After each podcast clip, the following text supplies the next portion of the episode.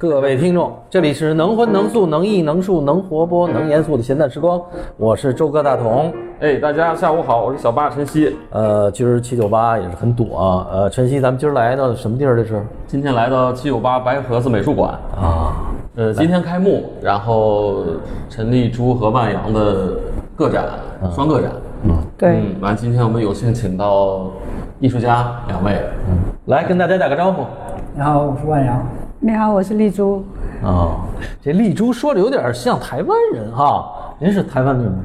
隔壁福建的，哎，你看，真的有点像，还姓陈哦不是，一般我们北京人都说陈丽珠，完了台湾都会和福建是不是先说自己名字？丽珠是不说姓。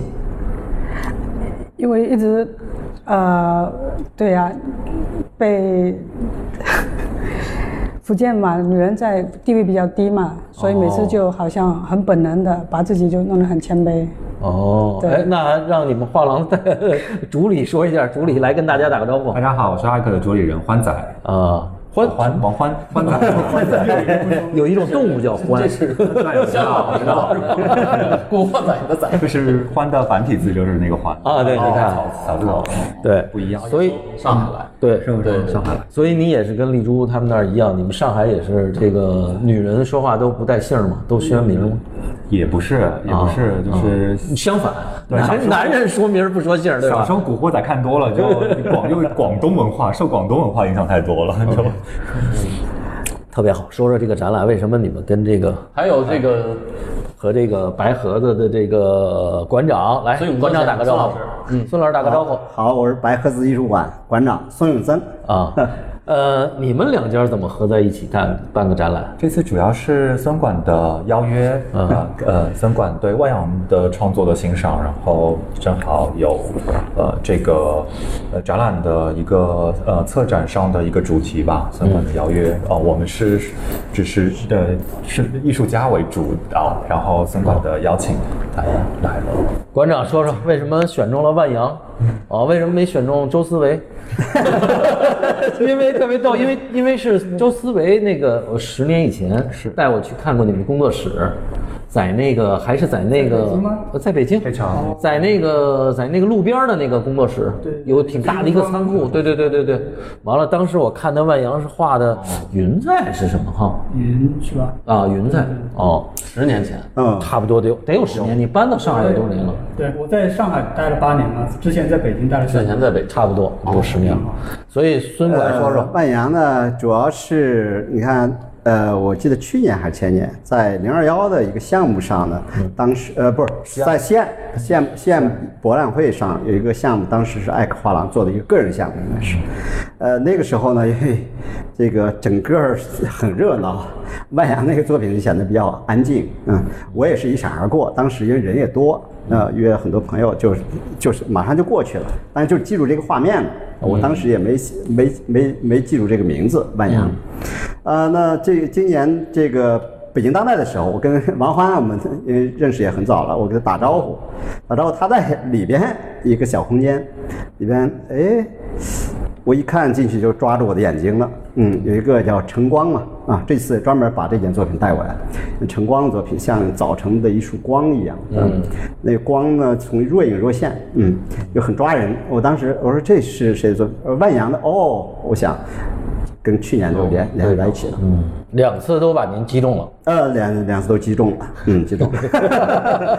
然后呢，就萌发了。我本来八月份有一另外一个展览，嗯，我就想，因为我们呃呃六月份是六个相对比较呃比较成熟的老一代的，呃也有中生代的这个观念和抽象艺术啊。对我就想，哎，万阳他们这一代人的方法和视觉的经验完全不一样。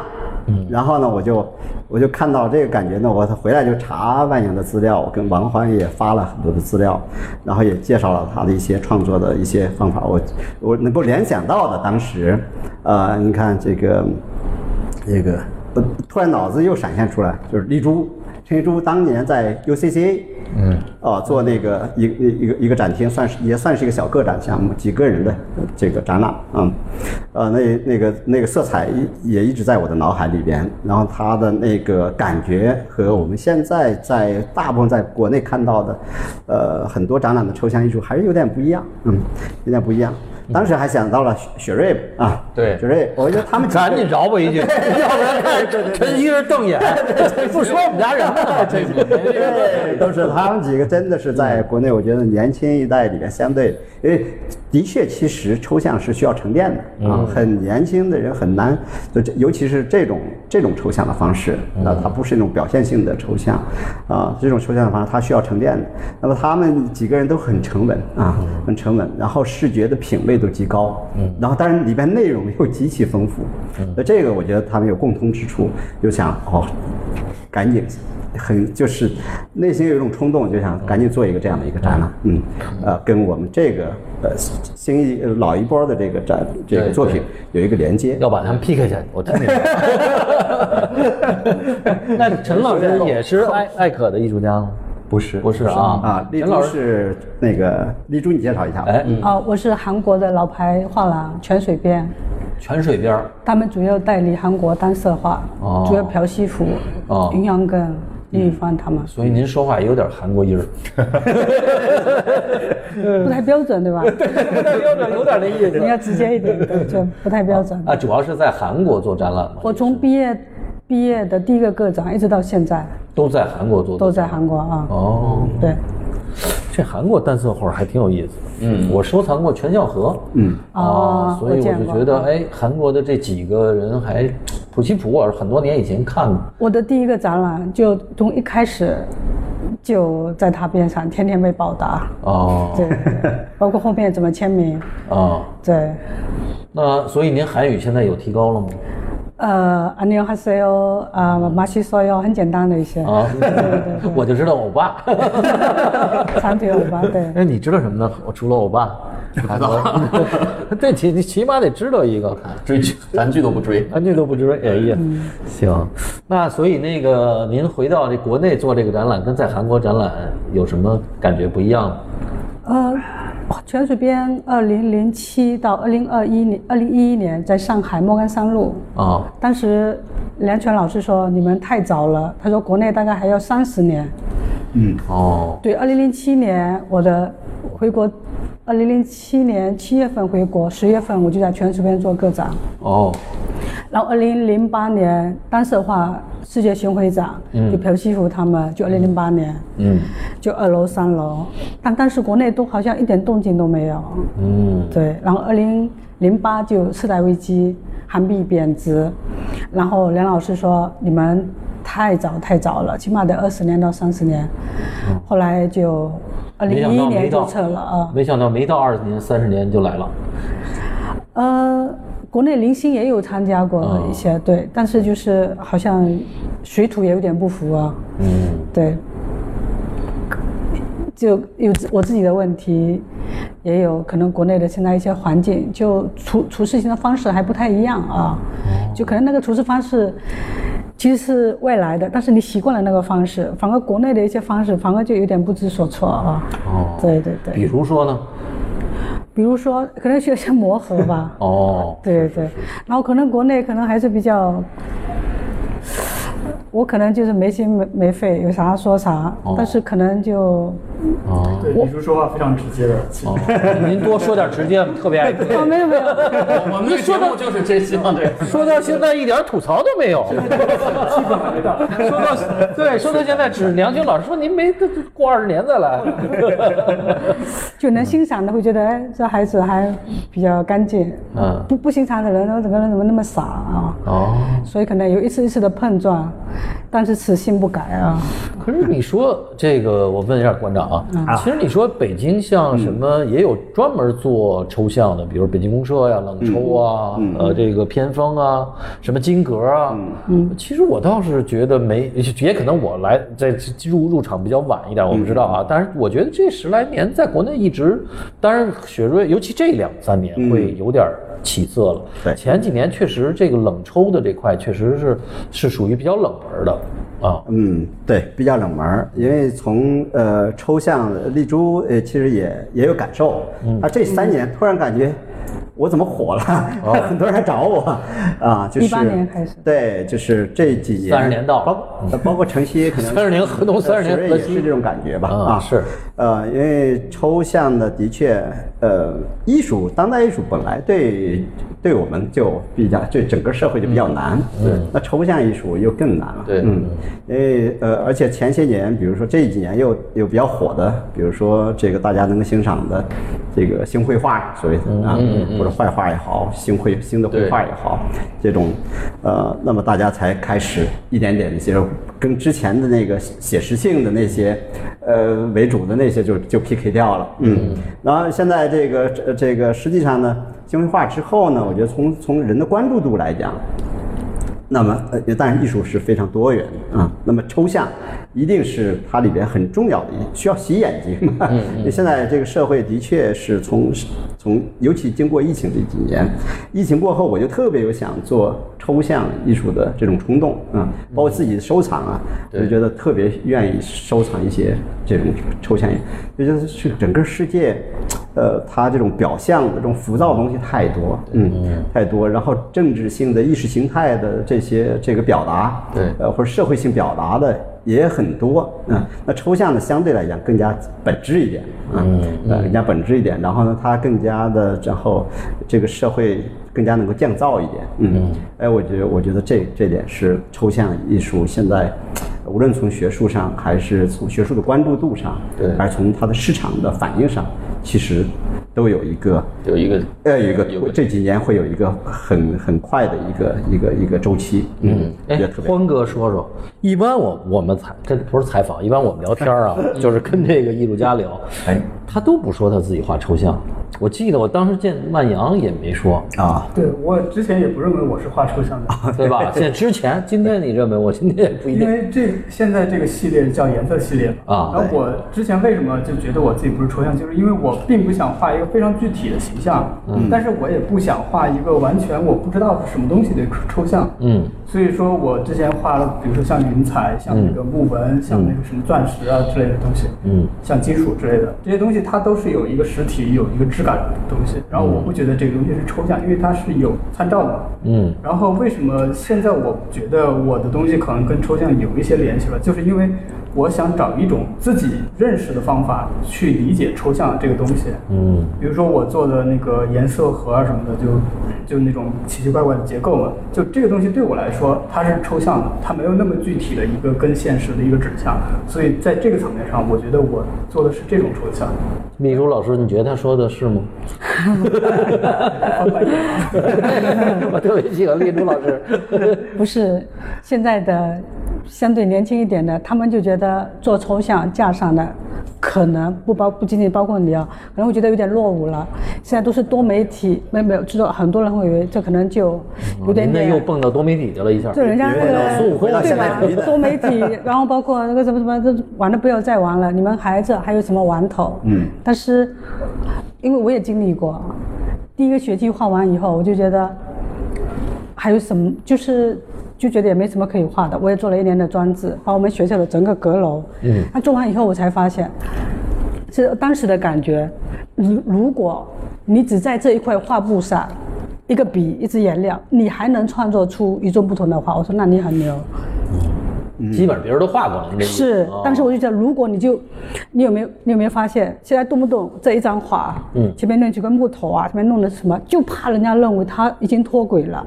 但是我当时就想，我就一张画，我就一块画布，我就一支笔，我我就想，我也许也还能够打破出一点东西来。我觉得这才是真正的难。我我不是否认全部哦，动不动你就看到弄个抽象画，旁边弄个什么，还在弄个什么，就怕自己好像跟这个时代，哎呀脱节了脱节了啊！哦我不说全部哦，那有的可能也是有机结合的，但是。我当时的一个挑战就是我我自己的给自己的一个想法，哎，我就把自己如果在这么个有限的媒介里面，我还能创造出无限，嗯，对，诶，结果我非常自豪，我是个抽象中国结果结果 OK 了，能能创造出无限来，可以。啊，现在说是这么豪迈，中间也要死要活啊。但是我可以很自豪的，很自豪的在韩国，哪怕跟以前没有啊。现在我觉得我也可以很自豪的跟他们在一块儿。我是中国抽象画家陈立书。哦，诶，嗯，这我倒是觉得陈老师倒是挺说的这个 啊，一一般人还真没有说自己画抽象。我就是我就是中国抽象画家背景，嗯嗯，这个很没有他韩国的他他们都吃棒子不是，哦，又开始激动了。啊，都是亚洲叙事。嗯但是你想想看，为什么我们就是他们那个新美国新表现主义的时候，嗯他们的第一代林焕基对吧？嗯，宝龙美术馆那个展做的还可以，他跟罗斯科都有照过面的，就他们是共振的，对吧？嗯。但是，就你说韩国人，他们就保守也好，什么什么也好，但是他们是出去看了一圈以后，比如说朴熙武是去了巴黎，对吧？林焕基是在纽约，但是他们回去以后，我们韩什么是我们韩国的当代艺术？然后刚刚经历了南北战争以后，那么什么是我们？嗯，再开始回归，开始重复，开始劳作，哎，他找出了他们自己的语言。嗯，我觉得，我觉得这个很是值得我们上一辈也好，老呃我们现在也好，就是在面对一个很强大的一个叙事的时候，我们还能够孜孜以求，哪怕很简单的重复的一个劳作，嗯，然后形成了我们自己的一个民族的很明显的一个呃抽象的特色，他们称作单色画。嗯，然后我又要面对美国的新表现主义，然后包括荷兰的，对吧？那个那个蒙德里安他们那个画派的，好了，被他们折磨个半死了，还能来个单色画，你就觉得这日子真没法过了。嗯，然后我就觉得，我给呃你，调多点颜色。不是。颜料很贵，对，颜料很贵。然后我觉得我们 我们这种，如果你真的以前嘛就崇洋媚外嘛，啊。然后回来以后就拼命的补补中国的文化，嗯。呃，然后各种的，嗯，学习也好，研究马列维奇也什么也好，我觉得不应该是直接都拿过来，我就开始各种研究上下左右的琢磨，哦，把中国美术史、西方美术史上下左右滚了个透，然后不停的实践，做各种实践。我觉得，哎，哪一天它就裂开了一条缝，把那个缝再再拉开了，哎，你就看到了一个天地。我觉得可能性永远是存在的。嗯嗯，小欢，你觉得呢？你这陈老师说这个拔开天地，你戒酒以后是不是也呃 又又看这世界不一样了？有不一样。是吧？你说说。对对。他嗯从呃个体艺术家的角度，嗯。嗯，在做一些先锋的事情，回归呃童哥刚刚说的呃那个话题，说嗯。啊呃有些呃在一个进程中，可能他很难定义自己是抽象，嗯。在某一个阶段，对。都是前沿的事情，嗯。在研发的阶段，嗯。科科科研一样，然后呃慢慢慢慢在沉淀下来，梳理以后，嗯。找到明确自己的道路的时候，嗯，可能过了七八年、五六年以后，万阳到了色彩这个阶段、颜色这个阶段，才啊呃觉得是自己是抽象。但是从旁观者角度来讲呢，嗯，就像就是怎么去定义抽象，肯定是有呃这艺术本身的标准，对吧对，所以的话，呃。就是我个人看待，就是抽象是我最喜欢的一个就是门类吧，就是嗯。对对，我觉得可以和音乐这些呃和精神世界联系相通，然后它又是高度凝练，又很朴，可以很朴素，也可以很表现，可以呃直击人心的东西，对对，嗯，对我来讲，我我原来写过几个文章，就是说它有几个方向，我对抽象画的研究，一个是潜意识，就是很多人会回到潜意识去寻找这些东西，它不是在意识层面。所以当你回到潜意识的时候呢，你可能就会出现表现，啊，因为你的那个潜意识的情绪啊什么带动你去创作，嗯，这是一个。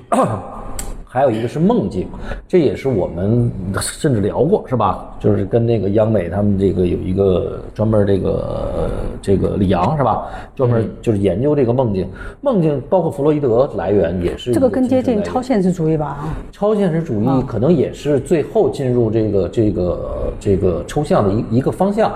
它有时候梦境里头不是很具体的，嗯，如果你梦境里具体的是一个超现实主义，嗯，它有时候梦境里头是一个不具象的这么一个，你也说不上来这是一个什么。哎，就是它，还有一个呢，我就觉得它是一种对人生的这种体验，就比如说罗斯科他的体验的那种单色，其实或者是韩国单色画，呃，包括山口长南的这个日本的这个从这个韩国从山口长南开始的这个单色画的整个这个系列，东方的这个系列，它可能是对一种文化啊，对一种哲，最后我后来想，它是。因为我们具象化的原来都是叙事和写实和、和和文学，嗯，当我们进入文学再上一层变成诗的时候，哦对这是一种诗。但是诗再上就完全变成哲学，甚至维特根斯坦一句话也可以变成一张画，嗯，这个时候就是绝对抽象，就是极简就出来了，嗯，其实还是根据我们哲学的这个整个的我们认识体系的往前推演，所以可能艺术家在同时的。有意识、无意识的这么结合，我是这么看这个事儿，它是一个多元、很复杂的一个。我觉得还是有意识的。就您刚刚前面说的很多这些理论，从维特根斯坦什么的，嗯，罗斯科也不仅仅是体验的吧？罗斯科他有，我看了他的那个，看了他的他的那个传记，他是有一种很强的一个古希腊那种悲剧的精神，而且他的，我觉得他挺不简单的。是，但是在画面上咱看不出来有什么悲。对，还有它宗教感，我觉得宗教感这对，所以就是说宗教感，这是当你进入哲学，当哲学描述一个事儿，它就越来越精炼。因为你你你比如说你文学可能写这么一本书，啊其实你说的就一个事儿，对。几句话说完了啊。诗可能也就是几行，当你进入哲学，可能就一句话。诗也有很长的，啊，诗就是说越来越凝对吧莎士比练了以后，诗句对。我们发现这个图像会越来越精简，嗯，最后就是变成啪，冯塔纳来三刀啊，这这事儿都给你解决了。就这个还嗯。是就是就抽象这个，就单从学术上，这里头还是挺多的可以说的。但是我觉得您说这个体验特别有意思，您自己对这个事儿的这个我觉得呃，先是体验，体验它还要上升到形而上。啊，形而上就比如说你刚才说的，到丰塔那一刀，还有你说到马列维奇的一个反馈，如果按您刚刚说的，你这么走着走着，后面就没得画了。嗯，其实最后面还是反而要放弃掉这个概念本身啊。我我坚称我是个抽象画家，但是我在画的时候，在周边在，其实我是忘掉了我是个抽象画换衣服，这不是不是，就是我知道我是个抽象画家，但是其实你要忘掉你的这个身份，哦你反而才能有很多很多的可能性。哦，对，就是当你面对画布的时候，什么也没想，还是想好多。呃，这也是。对，对，您的理解才到这里，那你想想看，那些大众对抽象画的理解，那就有多可怕。对对对，我们特可怕。对对对所以我们这问帮大众问点特突突对的问题。你，你可以，你可以想象一下，蒙德里安他只是随便涂两个吗？嗯，对吧？怎么可能只是他可能看那梦想一下，想象一下，体验一下，就这么简单吗？然后你看埃埃格雷斯马丁的那每根线的精准的、哦哪里只是体验一下？我觉得我们现在聊的就是，大家都你也能说一点，他也能说一点，嗯大家都能说几句。但是到目前为止，我没有看到一个真正的中国的批评家，非常深入的，把把这个抽象化，中国的抽象化这一块稍微说的好一点，一个都没有，是吧？除非他家生产老令了，我不知道。大家都能说一点哦，什么什么的，什么什么什么的。那就说，就从冷抽象和热抽象来讲，嗯，对吧？那说你从蒙德里安那一块讲，你你也可以哒哒哒，然后从冷抽象再到抽象表现主义，它其实还是有很强很强的链链接的。那我们就是如何怎么传承他们的技术和他们的想法和他们的理论观念的时候，我们再如何结合我们本土的文化？你本土的文化又有多少？你你又有多少你本土的中国的？对吧？从什么什么瓷器什么什么什么到文人画，就是就是我们说的都是泛泛而谈。我觉得后面你真的，我是个人看待，就是说，我也可能也只是未来的垫脚石。但是我希望做到的就是，我们都不要浅谈而止。我要研研究，你要研究，你你是个画画西洋画的，你就觉得你中国画都不了解吧？那就是，比如说我要读中国绘画史的时候，我就想中央美院的教科书读一下，呃，中央美院的。那个西洋美术史读一遍，然后再去读傅抱石的，再读吴昌硕的，举个例子，然后再去读高居翰的，还有一个日本的，你上下左右滚了一遍以后，你在想，哎，哦，你为什么会去会喜欢李藏？李藏好在哪里？哎，你为什么会喜欢金融？金融好在哪里？这只是其中的一个例子啊。你要聊西方哲学史，那你从整个西方哲学史，牛津出了一整套。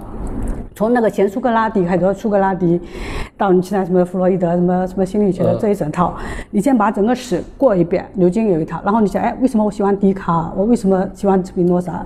那个康德的那个论优美感、审美感、审美判断、批判，好好在哪里？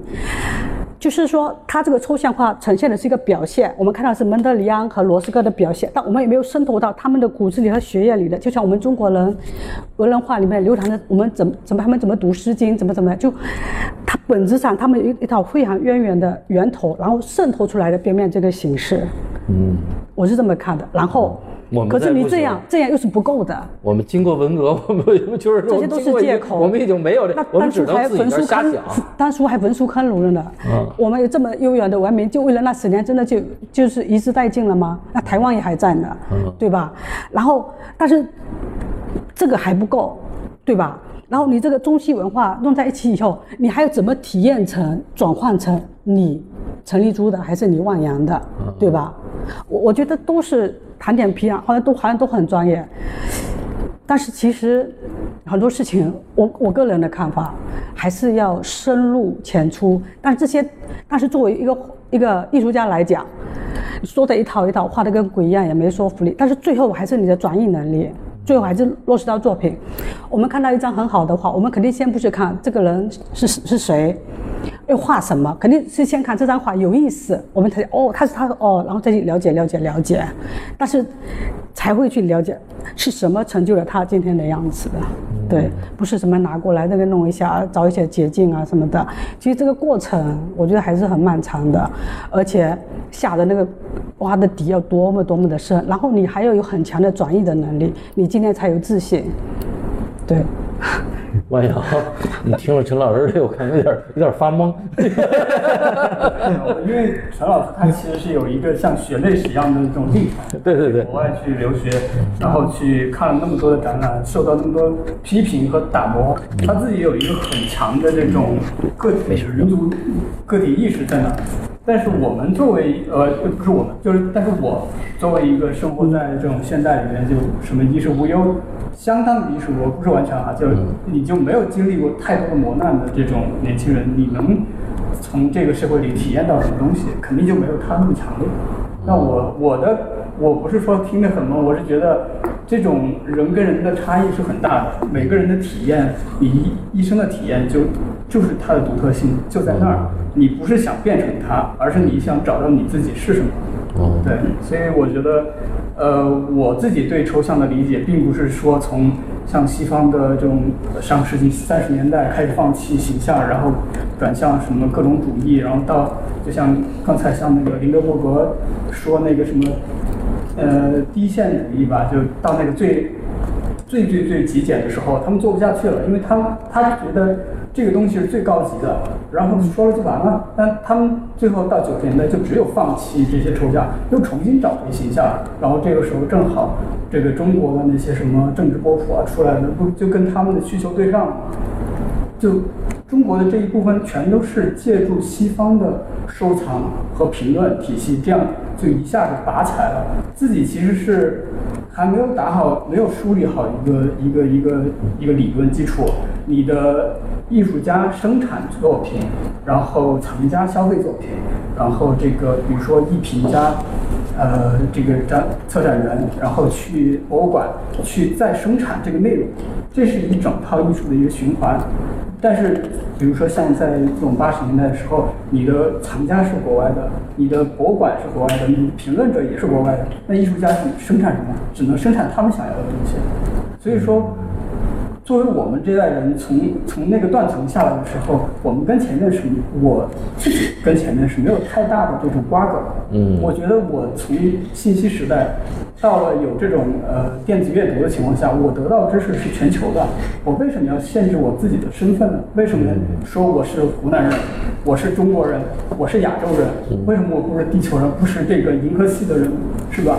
为就你你要自己画那么多界限，是你自己的选择。这个要反驳一下。我刚刚我刚刚说的强调是在博的基础上，对对，并不那并不是说地球人对，我是对说就这是个人的选择。对。对这个呃，陈老师 哦，没事没事，特别不要太激动啊。陈老师，我们沟通都是这样的。对对对对就我我我听出来了，他们这两个艺术家其实完全是两个方向或者两个这样才丰富嘛对哦对，所以呢我倒是挺理解这个万阳说的这个，因为当时我记得我看就是就是有有在江湖上有这么一句话啊，说喜欢周思维的就不喜欢万阳。是有这个。就是说，但是我我确实是从思维开始，我就我就喜欢思维。但是我看了万阳，我就最开始没感觉。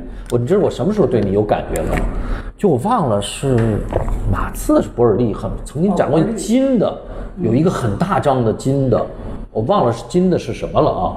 是画金属的，很亮亮的。哎，我说这还挺酷的，这有意思。就是那个时候，但在那之前，你画那些云彩呀什么的，特细腻的，我完全 get 不到那那那个这这，但是那金的一下，我哇，这个挺酷的。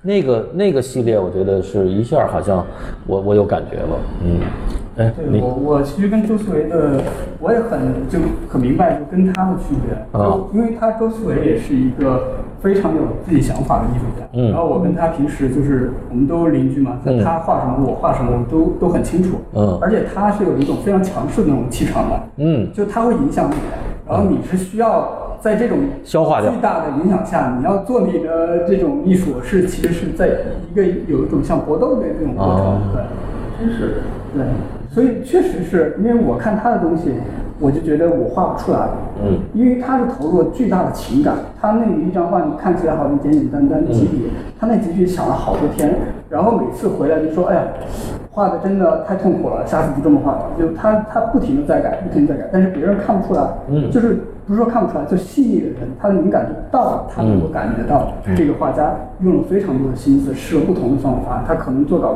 做了十几遍。但是你如果普通的观众去看，就就他可能就几笔简笔画的那种，他就给他概括了，就很简单化。但是我就是觉得我要去创作一个东西，我可能从小节节衣缩食惯了，我就打好草稿，什么都得做的特别精细了之后，我再去画，我的整套这个这个习惯就从他那开始就不一样。所以说，我就一直在看到我们的差异之后，找到我自己的一个是什么样子的，对，然后再去慢慢的去发展去探索。你说说，你作为画廊主，这每个艺术家都不一样，哦，你这个怎么跟他们沟通？但我觉得万阳说的很清楚，哦，你会给他们意见吗？我会作为一个观察者去，嗯，呃，沟通跟外阳沟通，然后，嗯，旁观者吧，更多从旁观者是，首先是第一，呃，感受，然后每一次，呃，开始一个系列，自己是一个对认知的，对于，呃，这个突破吧，或者是新奇，像开盲盒一样，去工作室，哎，你你怎么开始这个系列的？呃，就是有有新的变化，然后呃，那我也会呃从它对怎么怎么这个线索吧，怎么样呃系列和系列之间的关系，但是每个系列其实它演进的时间也有三五年呃甚至更久的时间时长，然后所以它开始一系列都藏着，不让你看见，没有啊飞飞飞到成熟了才让你看有的。过程中都有看到 OK 早期云啊金属其实王欢他是非常支持性的化妆主，就是他来的时候不会说，哎，你这不能这么画，那个不行，嗯，他会跟你说，他说哦，他会问你，他说你这个是怎么想的，你这个是怎么来的，嗯，你会很愿意对他对他倾诉，然后他就从他得到这些信息之后，他就会想，嗯，下来可以怎么去做？对，拿小本儿偷偷记下去。他 他其实就是先理解艺术家的创作的初衷是，然后我们是旁观者，是中中间人，那就是很清楚自己的位置在哪里嗯，然后能理解他，能转达给啊观众、嗯藏家，然后艺术圈的人就更好了。那陈老师，您跟这韩国画廊也是这么沟通吗？韩国画廊问您为什么这么创作，或者哎，我现在脑子都没转过来。啊？嗯，你不是韩国画廊给你打理了很多事儿吗？对，哦之前说，还是说你去别问我，我就是这聊到个。搬家，然后哦，没有吧？一开始前十年也比较放任吧，那时候也没有成熟，然后卖的也很差，就是一种被一开始就是被遗弃，放弃没有没有被就是扶持你，纯粹是扶持，哦纯粹哦。对对对。就展览都会带，对，常常都会带带，在边角带带带带，然后就给你很多的自由，嗯。都不管，一年只可能只有两个消息，也不管你花多少，也不管，我从来也不问销售，嗯，对，然那后画完了他们就搬走吗？还是一一年搬到首回首尔啊，啊对，那您这个当我就有时候挺奇怪的，嗯比如说像这种，您这个跟画廊这么多年，他又卖卖的不太好，那他会掏钱买您剩下的这些画吗？没有一个成熟的画廊，就一代养一代吧。啊比如说朴西福的老师可能养朴西福他们那一代，啊朴西福可能就养我们这一代，然后我我成熟了再养下一代，哦就就是这样的一个循环。他在他眼里可能就预估了我大概有十年才能有回报。那他怎么笃定您就能肯定能成功呢？哎，我也好奇问他，对呀、我没那么自信，我自己都没那么自信。是因为十年以前刚出来，他只能是就我昨天给你们看，我第一本画册画那个俄语，然后我就耳语。对那本画册，我就耳语是就不是就一本画册，然后我就也是大穿着个短裤衩就去莫干山路嘛，哦，然后他就说我要见一面，嗯。然后我就拿了几张小画，嗯然后这就毕业展览的这个作品，对研究生的展览啊，嗯然后看上了。然后他就说我，当时还有梁月，他说我给你做个双人展。后来又过了一个星期，他说我要见一下陈立珠本人。嗯然后见了以后说我要给陈立珠做个个展。嗯对，然后就展览了二十四天，他就跟我说，我们从来没有签过这么年轻的艺术家，但是我们要签你。嗯，。对，然后一直到现在，对。那您问过他吗？为什么当时、就是？我问了哦，然后他说我见过无数的艺术家，嗯，然后，对呀、就看中你了。对呀、跟没说一样，开脑门儿吧，就是。没有。就 看 啊，他就说很多可能性啊，哦然后他太太一开始不太同意，他觉得太年轻了，然后他们去找朴西福，那您说太年轻是指您当时多大？刚毕业二十七岁、二十八岁嘛，哦，刚毕业两个月嘛，就是要签约嘛，嗯。对，然后他们去找朴，后来跟我说他们去找朴西福，嗯。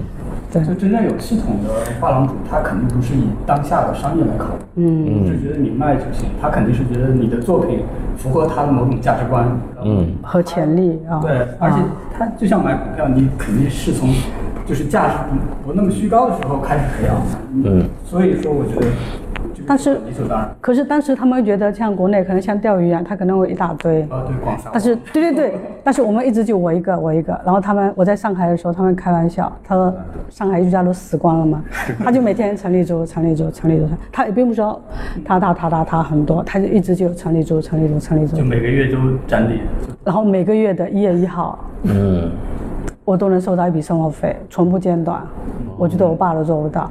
然后如果哎三号了还没有比钱你，老公还强了啊！我说三号了。每个月都给钱。我说三号了，怎么还没有？然后我只要发个消息，半个小时内肯定到。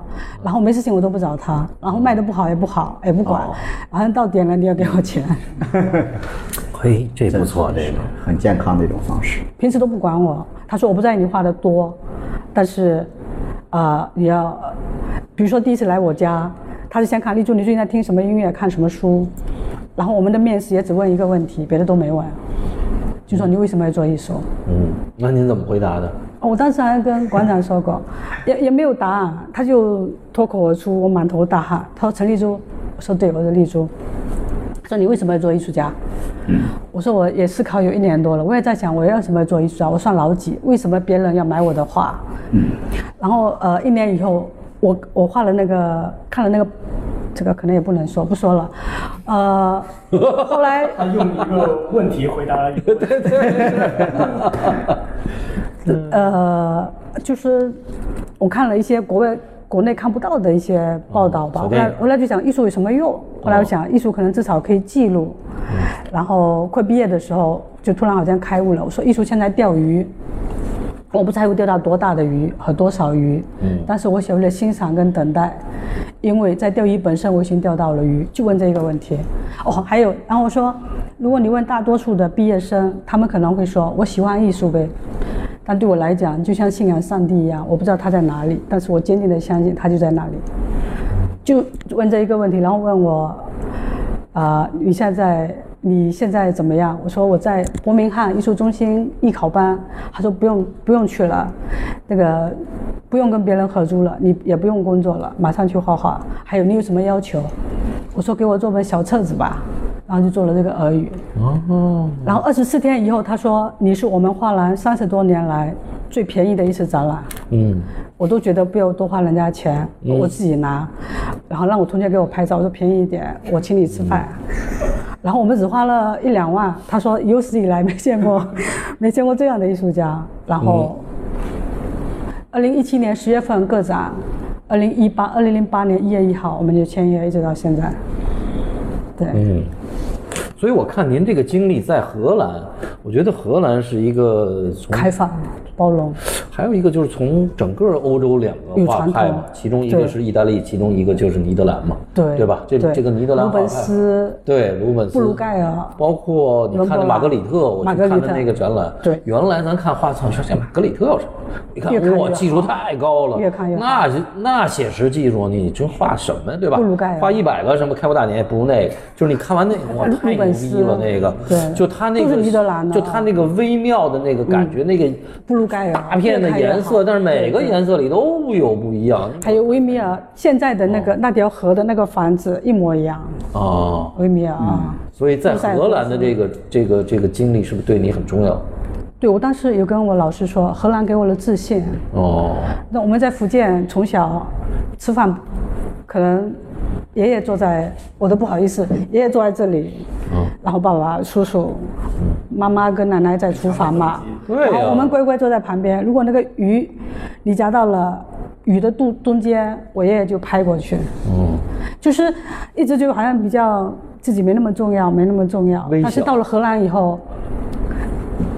中午我们还在聊那个 Hank，一个七十六岁的荷兰退休的老教授，他就过来跟我说，比如说我们要去邻居去吃法国菜，丽珠，你就就我长这么大从来没有人这么说，丽珠你很漂亮，你就穿这个衣服，然后老师一见面，哦，我们的艺术家来了，嗯，不是说啊立柱你来，哦，我们艺术家来了，哦，对。非常的尊重，对，而且是相互的，所以现在要这么说，听着有点肉麻哈。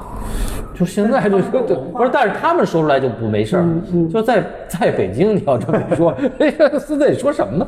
调侃？没有，那是二零零五年，二十啊，是是，我就说西方人说这个，也可能人家那个语境啊什么之类的。而但是你说这个好像肉麻，但他们说话也挺直的。嗯，他不喜欢就对对对，我们哇，如果你不喜欢，你这话什么垃圾蒙，而且很用力的甩，根本不要去你那说啊，可不可以预约时间？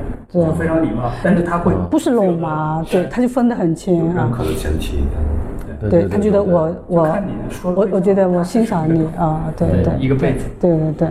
万阳也在荷兰对没有没有没有，我没有出国，我没有出国留学过。那你说说，你从北京到上海有什么区别？呃，这个，因为我知道你们算比较早从北京到上海。因为大部分过去，呃，是从上海到北京，比如小国也在咱们这儿做展览，也上是吧？小国是从上海搬到北京的，从北京搬到上海真的不多。那个当时怎么讲？就北京、上海对我来说就是一个地方，就像我对文化的认识也是一样。就我当时到北京来是因为就是朋大家朋友一起，然后大家都搬过来了，觉得这边就是可能有更多的机会，然后有有可以认识更多的朋友。然后其实我画画在哪儿，我其实要求不高。然后我到了北京之后工作了三年，本来是可以继续下去的，但是就是因为比如说工作室不稳定，中间搬被迫搬了两次，嗯，就明显的有一个让人很焦虑的不稳定性在那儿，而而我的创作都是非常缜密的，就或者是比较理性的，我需要一个非常呃完整的一个环境，让我去仔仔细细考虑周起来。我我当时在北京的最后一年搬走之前最后一年，我连一张就两米以上的画我不敢画，嗯，为什么？就是我怕我还没画完的时候，万一要把我赶紧走的话，那我这画就毁了。嗯，所以这个状态对我影响很大，我就觉得，那如果有更好的选择，那我可以去哪里？当时就是上海的朋友，一个艺术家，正好他们的工作室也得搬迁，然后就聚到一个新的地方，当然叫叫复兴岛上。现在还在那儿吗？呃，现在没有了，现在那边变成方舱了。哦，也也也但是至少在那边待待了五年。啊，对，然后就我们当时就觉得复兴岛这个地方，一个艺术，呃，有十个艺术家左右，嗯对一起就在一层，大家一起工作，私密性也够，然后也算是一个半扎堆儿的一个，在一个船厂里边，然后我们就那就整体打包跟朱思维一块儿就来了上海，对对对，就这样。在上海其实比较好的地方就是跟北京比起来，有一个相对优势的地方，就是它更是一个契约社会。就呃，他跟你说好签了合同，你是跟那个厂里边签了合同，那那个地方他没有天灾人祸，他不会赶你走。对，这个我同意啊。对，嗯但北京的话，它就没有那么规范那个市场，它很多是跟农民去签的一个口头的，也没有法律效应的东西。嗯你随时都可能会被拆迁。这个对艺术的创作其实是，如果你的创作是要追求那种刺激感，当然没没问题。但是有些人不太合适这种，他就觉得我可以选择不需要这个环节。嗯，所以北京，呃，小八，你说说这个，你对这比较了解，就这个这个拆迁的这个什么事儿？对北京现在最近 有什么变化？内部有人才行。这有意思。对，必须知道规划啊必须知道每一年要拆哪政府他们的一个基本的政策。哦这就是现在艺术家被历练出来的一种能力。所以很多艺术家现在其实问我，我都劝他们租远一点的别墅、现在都是村里嘛，现在都是就是宅基地嘛。宅基地，哎，宅基地改造的地方，你的合同对就越不正规嘛。啊就你没有其他可以很正规的选择，嗯，这个就是很头疼的一个事情。现在有专门做宅基地中介的人，哦非常非常专业，帮你去规避法律的这种纠纷的问题，就是你跟农民怎么去沟通，哎，怎么去互相制约。这个是一个内耗，对因为你花了很大的精力去研究一些根本不重要的一个东西，嗯是一是一种无无谓的消耗。嗯。所以丽珠在韩国，你是在韩国生活吗？现在？没有哦，经常去，十年往返都下来。那你还是在上海是吧？呃，上海待了很多年。哦我同意那个王阳说的。哦我住过这么多地方，上海人契约精神，房东是最好的。嗯嗯，亲身经历啊，嗯，比福建还强。福建是最烂的。这说的太狠了，这个 这说太狠了。我在深圳、福建、北京，嗯我在上海是数字企业精神是最强的。嗯相对来说，就嗯嗯嗯，对。这点非常好。我呃六月份我去到上海的时候，广欢带我们去那个万源的工作室，我一看，哎呦，这个北京是天壤之别。嗯，他那边生活的很舒服，呃，住的住的地方也可以离工作室很近。他的工作室呢，很干净整齐，而且空间其实挺大的，那居然价格很便宜，是吧？而且万元奖就找了很多对，万元奖说是呃最最重要的是这种契约给他带来的这种稳定感，嗯，啊，这是上海的这种确定性，嗯，就北京呢就是不确定，嗯，确实是刚才他讲那个。连一张大画都不敢画。嗯，我当时我记得我在我我昨天还在讲，我当时我疫情期间我被困在新西兰的时候，嗯，呃，我当时的那个村里边那些就北京这个疫情全都隔离着，嗯，但是还有局部在拆迁，居然疫情期间。也没断。呃没断，我趁着疫情赶快拆了。对。对。你们家都给你们家关着出不来，孙子啊，然后我当时最大的一个揪心，我本本来在那边生活挺舒服的，我在家里新西兰家里边，哦。但是有一点呢，我不确定的就是我怕把你我白盒我经子拆了不是，我们经常得白盒子倒好，因为它这个气花还是这点还比较稳定。是，那我的仓库在那个金盏。哦。哦，金盏乡，当时呢，我呢我就隔段时间我让我们的管理的人员我说你们去那边跑一趟，去看看那边的仓库到底是什么情况。他们有有时候那村儿里边还封着不让进呢，对入口封着。然后就北京的就这种不确定性啊，因为它往往是什么三天就让你搬走嘛。对对对，很快。三天，你一直打死你也找不着地方，而且，所以我回来到疫情呃疫情期间，我回到北京的时候，第一件事儿就把工作室先搬到自己最稳定的地方去了哦，嗯，然后我从此在这个疫情期间就解除了这个脑子里边一直存在的这种不确定性和不安全感。这是北京跟上海，呃，包括艺术家的工作方式啊，这种稳定的创作，我觉得上海在这点做得非常好。嗯，这个跟它的整个社会的文明程度还是有关系。北京的这种契约度，北京当然也很包容了很多这周边的这个这个村庄啊，也容纳了很多各种各样的这种可能性。但是它这种不确定感 带给这种像万阳这种工作方式的，就是它一定一定造成了很大的困扰。嗯，因为它还是极其理性啊。嗯。然后呢，又有又有程序，也有方法。嗯。那么中间一旦打断的话，那你这个这这个就完全断了。嗯。所以我觉得这个这一点，我觉得是他们两个在，所以这也是这次我觉得把这个你像丽珠也是在上海十几年，那现在最近。我去到工作室的时候，在苏州，那就更加苏州更加稳定了，而且呢更加非常苏州啊，对，很舒服。艺术沙漠，我觉得那 对吧？他所以他的他的这个绘画的创作的方式，真的就还就是跟世界关闭啊。那一关关上窗户，自己面对自己的画布的时候，他就是一片新的世界啊。就这这点跟他的绘画的这种这这这几年，他说画不完。他说别人都说这这这个这我听到立柱最重要的呃那个最最呃有意思的一句话就是别人老是在发愁这个创作的问题，我每天都起来都画不完的感觉。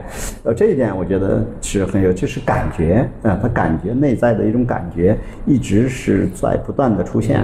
我觉得这这点是很自我，这个所以说艺术是一个很自我的方式，它不在乎在哪儿，呃，有一个安静的环境，嗯，有一个稳定的稳定的空间，我觉得这个这是很重要。的。胸无大志的，对的，对，所以他们两个的呃这个作品，跟我们在北京的现场 略略有不同。嗯，他们两个因为艺术家，嗯。调性很不太一样啊是的是的是的这这个啊调性。这个调性是一个是一个有强迫症性质的，把这个事儿要规划在自己可控范围内的，嗯。很安静的这个，一个是哎，好像这东西往出冒，嗯。啊，丽珠这个好像泉水似的往出冒，没有，我刚刚太认真了，我现在才适应过来，这个就是要瞎砍。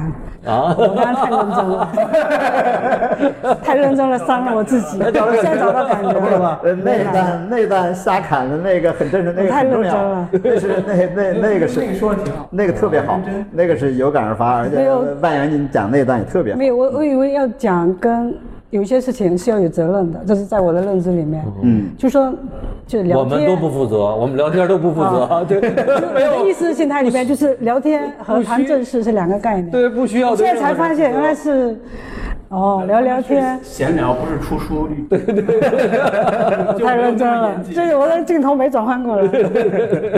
一定不要说负责任的话。但是我一直觉得传播是有责任的，是我的认知。因为我们本身我不好意思，们就是有责任的啊。因为我们这个人就是，比如说您就有责任的，我不跟您聊，我只我跟街边大爷聊麻烦了 啊，对吧？对吧？所以您在这儿就已经是责任了。嗯，具体说什么，您肯定就因为我们是一个本身就是知所谓的知识分子嘛，就是你读了那么多年书，你学了就感觉有那么多东西捍卫了某些我你说我我的信仰，我觉得那是在捍卫我自己信仰。你说了再多，或者你觉得你再不不正常的聊，再闲聊，其实你脑子里还是有根弦儿的，是啊，不会是撒撒撒开了胡说八道的啊。是是。是，嗯，所以我们我们聊的特别好，从头到现在，包括馆长哈，嗯，说的他在新西兰的这事儿哈，啊，新西兰没不钓鱼，还看这儿怎么，现在看微信，心念着金盏香，对，金盏香，你新来钓鱼，金枪鱼猛钓多好，你管他呢，金盏香是库房里就是捍卫我创作，可能那根筋，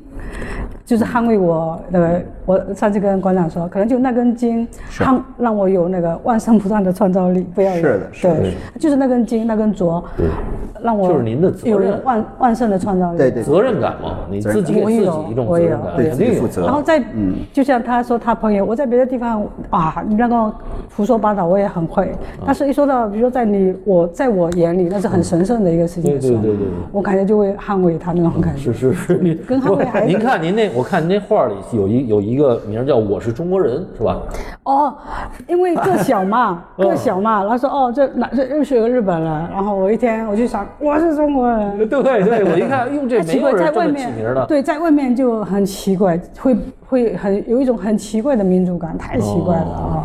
那您这现在起名怎么起呀？哦，我从风景到空间到冥想空间，现在到冥想时间。哦这还有一个冥想时间啊，一个比较完了，一二三四五编号吗？还是啊，对，每一按年份张都有？年号按年份编号，哦，不对对。不再写这我是中国人了，或者我好，那是年年轻的时候。那个时候在写诗，对 对对，对对，他说诗写完了，现在编号。对，我就觉得艺术家起名也特别好。是你看赵无极，他就是最后就是哪年哪哪哪几月几号完了对啊，都他后来就不起名了。万阳起不起名？现在我之前是按系列来起的，啊后来我是觉得就是我跟他是正好相反，啊。他是之前是起一些像诗一样的名字，啊。然后后来就把它简化成具体就系统化的变成一个系列。嗯。我之前是非常就是做的很很严谨的，就是编号一、编号二这种，嗯嗯。然后后来我就觉得好像自己太死板了，嗯，我我把好像把一个东西给框死了之后，嗯。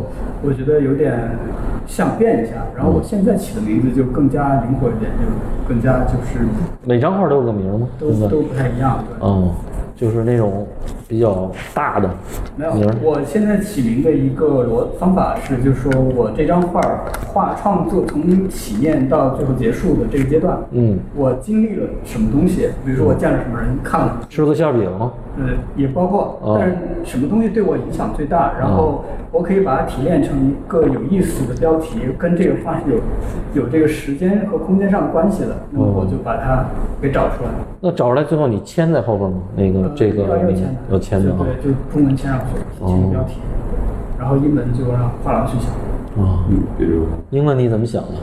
英文就那翻字典。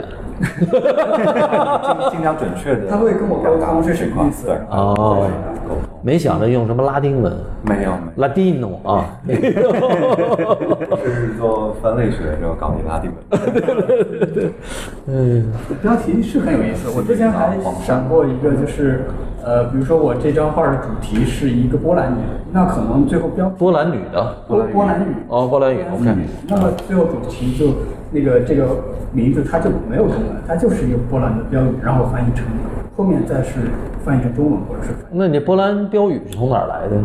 就就书里头我看的书，啊这个很打动我的一句话之类的。哦，你你能你不懂，但是你只是拼音能打动你，还是怎么着？就是你，比如说你看的书，它里面有 有说了这么一个情节，有一个故事啊或者是有一段解释啊然后比如说我最近比较让我比较感觉有意思的就是看那个莱姆，他的科幻小说一个短篇，非常小的一个短片，他就说那个细菌，就昨天本来很想跟个朋友对对对他就那有一个，呃，我不知道这算不算剧透啊？嗯，我在大家无所谓，没事儿。就他一个科学家，然后他在培养皿皿里边，突然有一天突发奇想，在细菌就一培养皿的细菌上面滴几个字，就把那个滴字的那个就是用那种噬菌体把那个细菌给消灭掉，但是那个字呢正好就可以变成一句话那种，他就他就每不停地用这个细菌去进化、去换更新换代，每次都都用这个字去杀掉它，然后最后这个细菌它就进化了，它就自动可以就主动靠边儿，就在那个字的形状上不生成，不生成，不去生长，然后它就变成了从我们人类的视角来看，它就变成那个细菌会跟我说话，它能说我教它的一句话，慢慢的它再进化再迭迭代，然后那个科学家，当然是科幻小说，那科学家有一天早上就看到那个他的那个培培养皿里边细菌写了一个早上好，但是是用波兰语写的，因为莱姆是波兰人。哦我当时就觉得这个这个词是非常有意思的，就是一个人的人类的自我映射的一个关系，但是你也不能完全的说细菌的这个进化它没有沟通的意识，它也许在某种层层面上，它有一定的交流的这种机制，嗯，是吧？就我我当时我觉得背后说孙子小心点儿啊，弄不好我给你弄一个新冠。早上好，万阳这个题目什么意思？就这个为奇异吸引。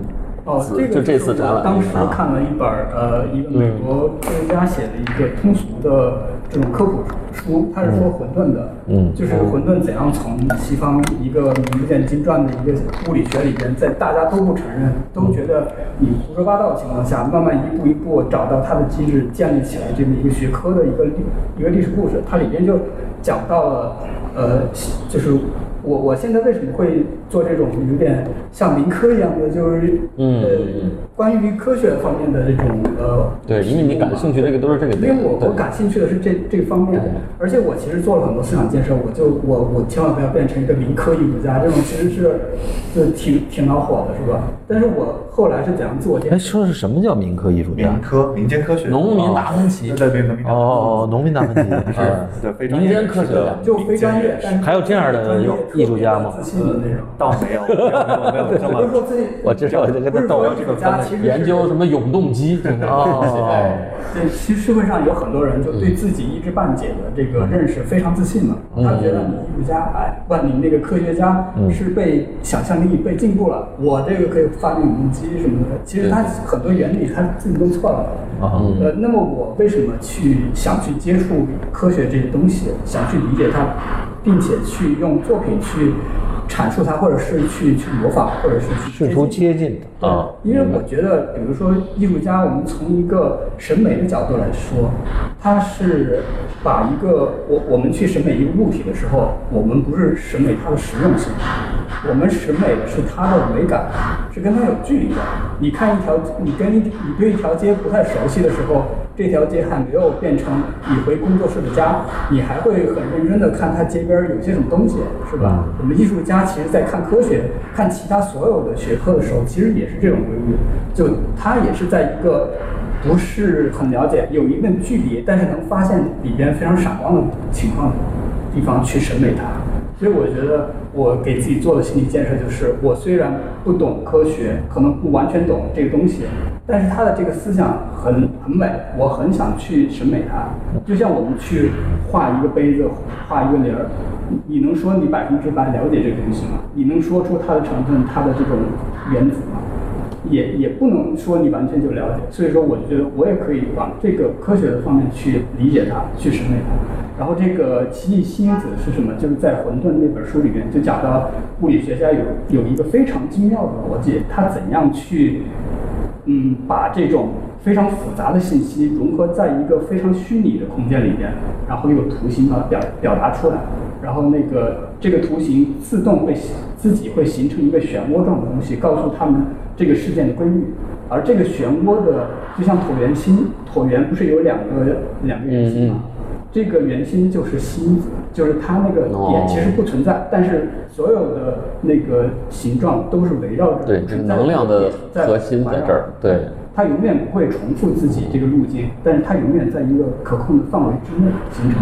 那你这个画跟这题目有直接的关系吗？就绘画方法？就是呃，我就后来就是我觉得这段这段话，就首先它这个像空间的这种想象，我就觉得非常的让我着迷。然后我就把这段话输入到那个 AI 里面，我让它给我通过这句话，就是为奇异吸引子作图，嗯嗯，把这段。那个书里面的描写，我用英文原文就给它粘贴进去，嗯，他就跟他跟我生成了就几百张这种图片，哦，然后我就在里面挑了一张，他自己觉得是奇异因子，实际上就是没有太大的关系，就是一个很，因为那个模型其实是还没有培训练特别好，嗯，培训它生成出来的图像其实就是那种半真不假的那种，对，模棱两可的，对对对，我我这个这个。就楼下展览的里边有好几张画都是用 AI 去生成出来的。嗯，立洲老师，您听了这个怎么样？有点犯晕没有？没有，我在学他的老板，我在学会倾听。假装听，你也没听懂。我我了解，我了解。对，老板了解，这是卖点之一，对对对对。我的话就是用用一个可能是呃对半专业的一个呃搞理科生去了解艺术，我是学生物学的，然后啊误打误撞弃理从艺，然后进入了艺术圈。你学那还记得住吗？你那个记得住一些原理，很美，中 国对对很多很多细节的细部，我原来做转基因的嘛，对吧？嗯，论文这一块，但是一些呃本质的问题，刚呃中午我们还说孙管女儿十七岁呃学也需要学想学生物这个这个，我就是我说我。如果再给我一次机会重来啊，二二十岁、十八岁的人生，我还会学生物学。对对，就是这个很很美，然后就从宏观啊微观了解这个世界的本质。嗯，对，因为我们这个社会到现在，科学技术已经累积了几百年的这种非常精确的认识了，但真正大众能了解、能运用的东西，其实。了解的非常少，而且你每天还在不停的生成新的内容，没有人去梳理，没有人去消化。哦，AI 等真正过了几年，AI 太快，就是它 AI 快到你可能睡觉醒来又出了一个什么东西，因为它自动的它就可以去研究、去去工作了。所以尤其这个你刚才说这个 AI 生成这个图像，对，也原来没想到这个图像过去就是咱们知道已经图像泛滥了，大家那么多海量的人去摄影啊，但是跟今天沧海一粟。因为现在 AI 已经可以自己生成假的图像了，连新闻什么都是假的了。就是我跟我我妈说，你少看这个微信，因为因为老人已经瞎了。嗯，过去老人看的全是参考消息，什么人民日报，人都给你过滤了。对对对那过滤巨厚，但是基本上过滤出来的还是相对来靠谱的。现在完蛋了，你所有的 全是有一个人能说的都黑的，有一个人说白的。嗯，但这巨可怕个就是。你得齐头并进啊！就比如说科技进步了，你人类群体如果没进步的话，你就会被这个科技吞噬。嗯我们的阅读其实经历了三个阶段嘛，一个就是理版嘛，就你可以把知识记录下来，然后再一个就是造纸，这个呃签字印刷，就可以可以把知识分享出去。然后在第三个阶段，其实是我们经历的电子化的阶段，你那个分享成本很低很低。嗯但到第四个阶段就不再是阅读了，其实就是学习的方法，就是 AI 现在教学的方式，这个国与国的实力差距在下一代的教育，比如说，如果我们这一代下一代的那种孩子用 AI，是全世界最博学的老师，懂得最多，需要脾气最好。我跟你说不需要了，直接芯片往里一搁，那是下一步瞬间你就那个是再下一已经开始了，瞬间你所有海量知识就进来了。知那个知识还是需要一个转换的，你必须要有一个目录，那目录是你得先去学的，你得知道我要查什么。你如果都不知道这个东西存在，你不可能去 Google 它。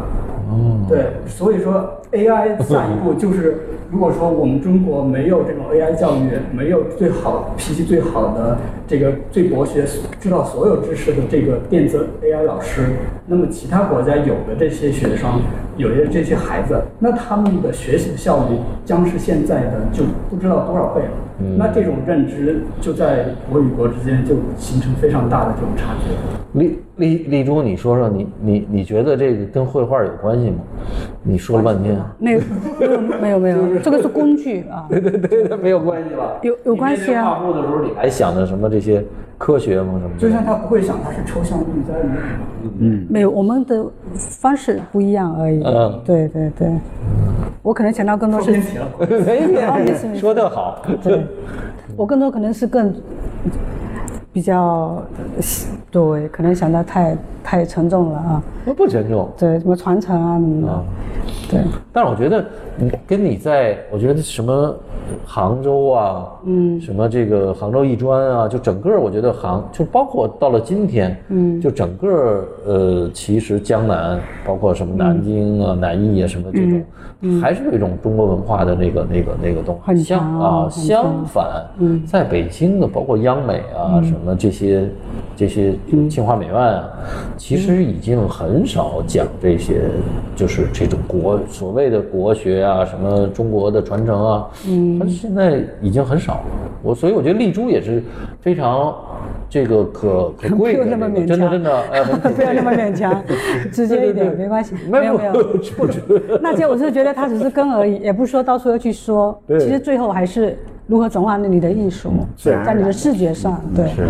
只是只是莫名的有那种，觉得那种传承的那种，嗯，传承的那种当父母文化，身份在哪？对想或不想，对对对对。对你可以用这个呃，丽珠呢，它有一个特点，它主要是它一直在一个韩国的画廊，嗯，它那画廊的同事也好，艺术家也好，都是韩国人，嗯，或者都是国国国外人，年纪很大啊。那么他又第一呢又年轻啊，第二呢就是他老有这么一个一个一个感觉。他那那次这今年我我我我听到丽珠，呃讲到一个，他我终于感觉我是一个中国抽象艺术家。嗯，我行了，而且而且在他的绘画里边有一个今这两年有一个关于宋画的那种空间感的东西。啊对。啊那个那个那个边缘的处理，嗯，哦这这个这个感觉呢，让韩国人的就是他的画廊，包括那个那些艺术家可能看到的时候。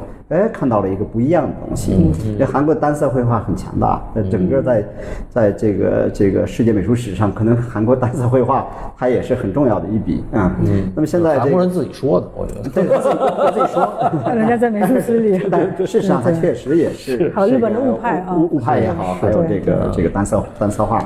那么这从这点来讲呢，这个例如说被拷打这么多年，然后是朴熙甫当时，呃，力荐力荐这个丽珠，然后到这个从上海这个这个卖过那么多的艺术家，直接找到最年轻的，然后就看中了他，然后给他推荐到韩国。现在还是最年轻的。对韩对推荐到韩国我都这么老了，我我我从丽珠的画里头能看到，就是有一个我也很喜欢，不要勉强。叫曾佑和，因为这个老太太我还见过。谁？曾佑和，曾佑和是是曾国藩的弟弟，曾国荃的第十四代女的。后来老太太到国内的时候已经八十多，嗯，她一直在檀香山大学当教授，嗯，包括那个英国人写的这个中国绘画史都写了她，非常重要。她的老公叫古斯塔夫·艾克，嗯，就是写中国第一本画里图考的那个那个德国的一个一个人。他的那个东西就有点跟你就是有点像，他就是，而且老太太写写写书法也写得特别好，啊，他那个就是非常非常先进。就是现在我们再回头看，其实中国海外的这些华人的里头，他一直在坚持一种，就像丽珠一直在坚持的一种但我更注重的是精神那一块吧，是精神。而不是说表面上的那些符号，表面上拿一些中国的符号。对。呃，不是不是，什么他一笔草草那个老太太，你回去可以对可以看我我还是非常棒。希望那个渗透到血液里的。是我觉得那也是我们，我是觉得走得越远，越觉得那个是我们很可贵的东西。嗯。对，没错。嗯，行，我们今天这个聊的挺开心，哦，基本上也差不多了，所以我们那个希望大家能够来展览到？对宋老师。展览到九月十六号，嗯，一个多月。今天，嗯啊，咱们下礼拜可以播出这期啊，我们尽早把这集播出来。好完了那个也希望那个大家呃对两位艺术家啊有什么呃留言或者想提的问题，可以在我们这个播客的这个留言啊，我们会转达的。完了，特别感谢两位艺术家，嗯，谢谢谢谢。谢谢，好，谢谢大家。好，拜拜。